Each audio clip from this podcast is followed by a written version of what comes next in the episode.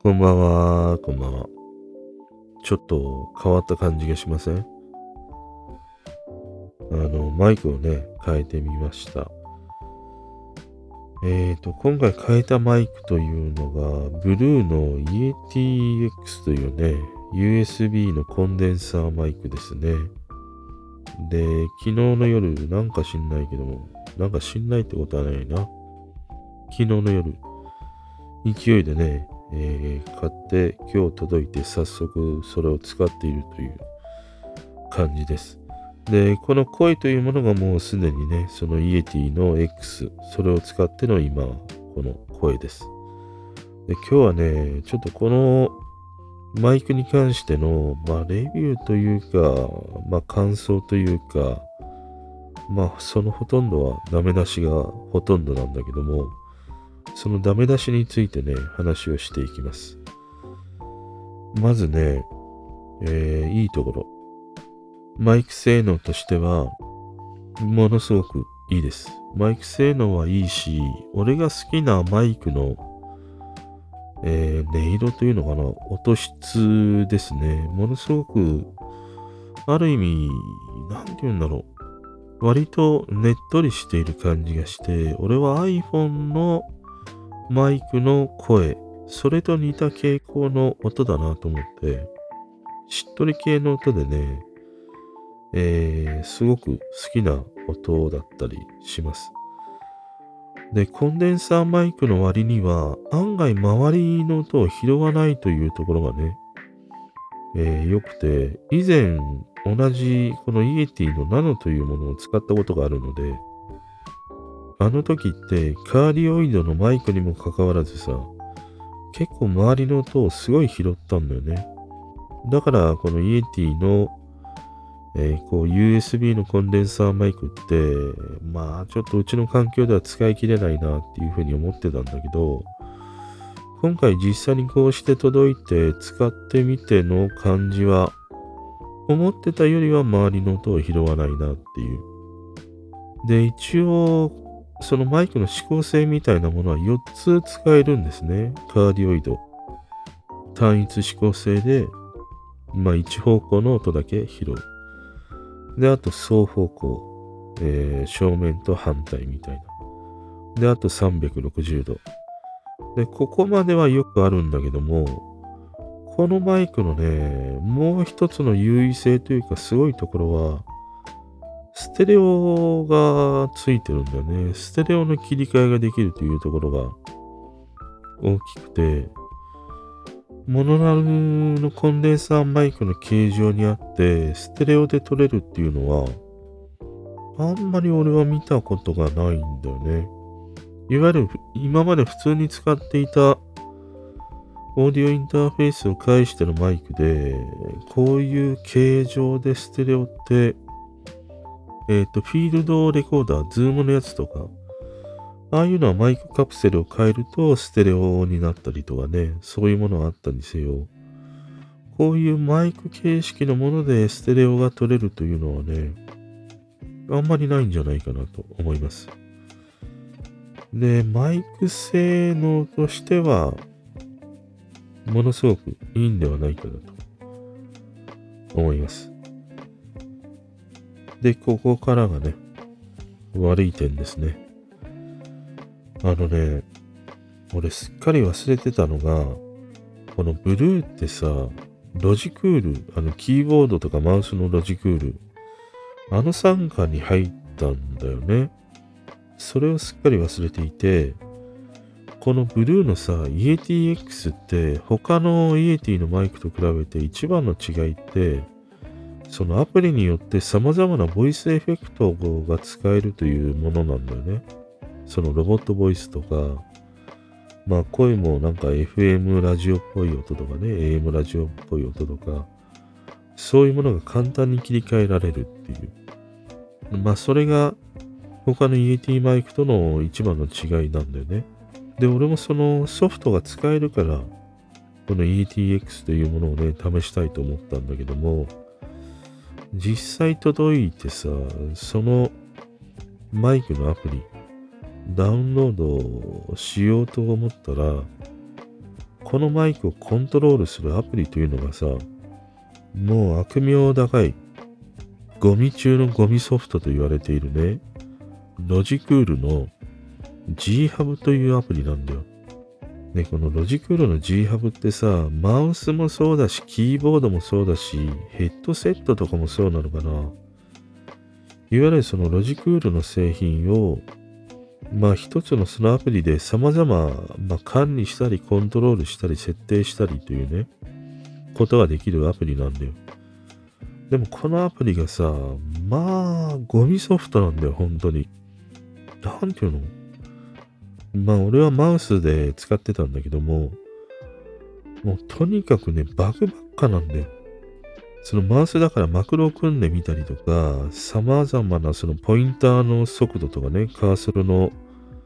えー、移動のさ、感じとか、ああいったものを設定して記憶するんだけども、なんかの表紙で消えてしまうんだよね、それがね。でそういうことがもう何十回もあって、で、マウスカーソルの速度もなんかの表紙に速くなったり遅くなったり、とにかくもう不安定。で、もう G ハブちょっと使えないなっていうことで、あの、Mac 使いの人にとっては有名なさ、サードパーティー製のこういうマウスを管理するアプリ、ステアマウスっていうね、アプリがあって、そのステアマウスというアプリで、このロジクールのね、ああの、マウスとか、そういったものを管理すると、もうね、本当に快適に安定するんだよね。だから、このロジクールのね、G ハブっていうアプリがとにかくもう鬼門中の鬼門なんだよ。まあ、Windows はわかんないけども。でも以前なんか Windows でやっぱりロジクールの G ハブになる前のアプリかなんか使ってて、それもやっぱりゴミだったんだよ。要は、ロジクールのアプリって昔からゴミなんだよね。ということもあってさ、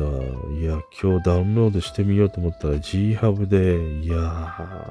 ー、嫌な予感がしたの。でもさ、このね、ATX のスペックを使うにはその G ハブが必要だからさ、ダウンロードしたんだよ。もう何年かぶりに。そしたらね、もう案の定、ゴミ中のゴミ。もうゴミじゃないな。クズだな。クズよりももっとタチが悪いな。あのね、コロナと一緒。オミクロン株並みに、他のアプリに悪さするんだよ。まあこれはちょっとね、俺だけの環境なのかもしれないので、まあみんながみんなそうなるっていうことではないんだけども、でも少なからずね、俺の環境で今日、この G ハブをインストールした途端、出てきたね、あのエラーがね、あまりにもちょっと多すぎて、まず一つ目がさ、文字入力ソフト ATOC。これの文字の切り替えをまずぶっ壊してくれたの。GHub インストールしたらさ、ATOC の文字の切り替えができないんだよ。ローマ字入力と、えー、英数字入力。それのキーの切り替えができなくなってしまった。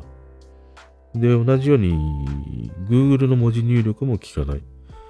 ただ、Apple の純正の文字入力だけは効くんだよね。だからこれは仕方がないから ATOC 一回削除して、再インストールした。で、一応なったのね。で、今度次はさ、DTM 系のソフトだね。あの、Logic Pro。あと、ノイズを消すような RX9 っていう iZotope のね、ソフトがあるんだけど、それを起動しようとすると、あの、プラグインエラーで起動しないんだよ。その2つのソフト。で、そのエラーメッセージを見てみると、どうもそのプラグインソフトのライセンスを管理している iLok っていうね、ソフトがあるんだけども、その iLook がどうもエラーを吐き出してるようなんだよね。だから iLook をやっぱり一回削除して、もう一回再インストールして、で、一応、 iZotope の RX9 も削除して、再インストールして、まあ、ロジックはちょっと、また削除して再インストールだと、大変だから、まあロジックはちょっとそのまま温存してあるんだよね。ただその iLook を削除して再インストールしたら、一応 RX9 も Logic Pro も、えー、今度はね、あのプラグインのエラーを吐き出さずに起動できたので、まあそれはそれで、まず一段落。で、次にやってきたのが、あのね、まあ、G-Hub のせいというよりは、 iZotope の RX9 と USB マイクの相性問題だね。つい最近さ、この iZotope の RX9 って M1 に対応したんだよ。で、バージョンアップしたんだけど、あのー、どうもね、M1 対応になってから USB マイクとのなんか相性が悪いんだよ。もう一個使ってた USB マイクもなんか認識したりしなかったりするんだよね。で、今回この EATX、これもやっぱり同じような症状があって、USB マイクを認識したりしなかったり、まあなんかゴニョゴニョゴニョゴニョやっていくと認識して収録はできるんだけども、あんまり安定しないんだよね。でと思って、一つ前の、え、ー、と RX8、M1 ネイティブに対応していない前のバージョンのものね。それでこの EATX の USB マイクを認識させると、何のストレスもなく、USB マイクにも切り替えられるし、オーディオインターフェース側のマイクにも切り替えられるしということでね。だから、RX9 と多分 USB マイクの相性が今一つ悪いなという感じだね。だからソフト面に関してはそんな感じかな。で、そこら辺のソフト面のなんかエラーとかバグを一通り吐き出して、あのマイクを一回さ、初期化したいなと思ったの。で、もちろんこの G ハブはね、もうゴミソフトだから、全部ね、綺麗にアンインストールしたんだけど、そうすると本体でしかさ、あの、リセットできないんで工場出荷状態に戻せないから。で、マニュアルの通りにリセットの方法をやるんだけど、リセットできないんだよ、今度は。つまりさ、もう、このマイク自体が、多分ね、初期不良なんだよね。いや、もうさ、マイクも初期不良で G ハブはゴミってさ、もうゴミゴミ続きだよ、本当に。すげえ楽しみにしてたからさ、このマイク。なんかサンタさんにお願いしてね、F1 のラジコン頼んだんだけども、サンタさんからプレゼントされたのは、なんかゼンマイ仕掛けのさ、あの、ブリキの車みたいなさ、そんな感じだよね、本当に。まあ、ちょっとがっかりだね。ただマイクの性能としてはすごくいいからね、マイクとしてはいいんだけども、最も差別化であるこの様々なさ、ボイスエフェクトが使えないとなると、あんまりこのマイクの存在意義ってね、俺は感じれないんだよね。だからちょっと、まあ、いずれにしても初期不良が考えられるから、まあ、一回返品だね。これはね、Amazon で購入したからね。で、最後にね、このマイクをおすすめするとしたらどんな人がいいかなっていうふうに思うと、あのね、シンプルな構成でパソコンを使っている人、あの、ノーパス1台とかさ、まあ最近のそのテレワークの状態とか、まあそんなに家でもパソコンは使わないくてね、たまにしか使わないノートパソコン1台だけとか、そういう人にはね、この USB マイクはおすすめですね。まあこういうポッドキャストやるのでもいいし、 Zoom の会議とかでもクリアな音声にもなるしね。で、一方、俺みたいに、例えばじゃあモニターが3枚あるとか、外付けスピーカーがあるとか、ハードディスクが外付けであるとか、まあいろいろオーディオインターフェースがあるとか、要はその電源を結構ね、コンセントから何回線もこう取っているような状態、あの、パソコンの裏側がもうスパゲッティ状態で、配線がぐちゃぐちゃしているみたいな。そういうね、人にとっては、こういう USB マイクって、俺はあんまりおすすめしないね。あの、USB のケーブルってさ、ものすごいそのノイズ、電磁波とかね、そういう影響すごい受けやすいんだよね。だから、結構なんていうの？収録したああいう波形データっていうのかな、あの、RX9 とか8だと、波形データの後ろにもっともっとなんていうの？ななんつったかな？もっとその、細かなノイズとかがね、可視化できるようにもなってたりするからさ、それで見てみると、結構ね、下にノイズが入ってたりするんだよね。その電磁波ノイズっぽいのがずーっと入ってたりするんだよ。で、それって人の耳には聞こえないんだけども、でもノイズとしては存在しているっていうね、感じがあって、これって多分スピーカーとか電源ケーブルとか、まあそういうところからのノイズを拾ってしまってるんだよね。だから、あの、結構配線がぐちゃぐちゃな家とかね、外付けで電源ケーブルがさ、何本もあるみたいな、そういう人にはあんまり USB のこういうマイクはおすすめしないね。まあ、うまくね、そういう電源系のものから避けてね、配線できるのであればまだいいかもしれないけれども、でも基本的にはやっぱり USB ケーブルって電磁波に弱いからね。だからすごいシンプルな構成の人そういう人にはおすすめですね。ただ、まあ USB マイクっていろいろあるからね、いっぱいあるからさ。まあ中でも有名なのがこのブルーのね、USB マイクだとは思うんだけども、うん、その G ハブのソフトを使わないタイプのものがいいと思う。ロジクールの。ここら辺の。ブルーのね、EAT 系のマイクというものは。だから X じゃなくても、その下のものとか、えー、ナノとかね。でもナノは俺は使った印象だと結構ね、あれはカーディオイドなんだけども、周りの音をすげえ拾ったんだよね。うん。だから割と、外の音が入るとか、家がうるさいとか、そういう人にはね、あんまりナノはおすすめしないな。まあその次のイエティっていうのがちょっと使ったことがないから、わからないんだけども、まあ唯一あれか、このイエティ X を選ぶ理由があるとしたら、まあそのコンデンサーでカーディオイドなんだけども、割と周りのノイズを拾わない、周りの音を拾ってこないっていう、そういうメリットは唯一あるかもしれないね。他のイエティの製品と比べるとね。まあ、ただ USB マイクもっと安いやついっぱいあるからね。そういうものでもういいんだけど、でも、まあやっぱりコンデンサーマイクって周りの音を拾うからな、めちゃくちゃな。うん。難しいとこなんだけどね。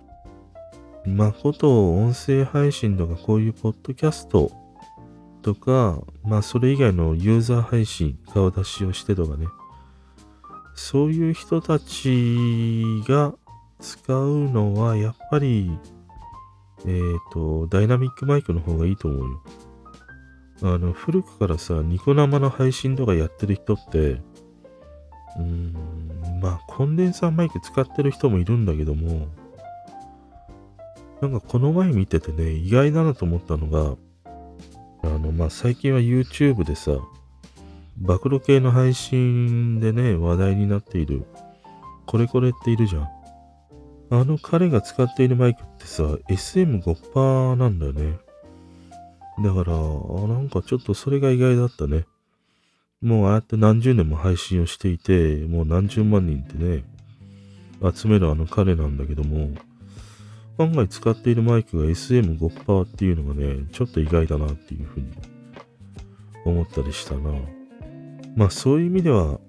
やっぱりね、まあ周りのノイズを拾わないっていう意味でやっぱりダイナミックマイクの方がいいと思うな。ということで今日はなんか早速届いたこのブルーの EATX、まあ最初で最後のこのマイクを使っての配信となります。ということで今回俺にとってのこのブルー EATX はノーマネーでフィニッシュです。おやすみなさい。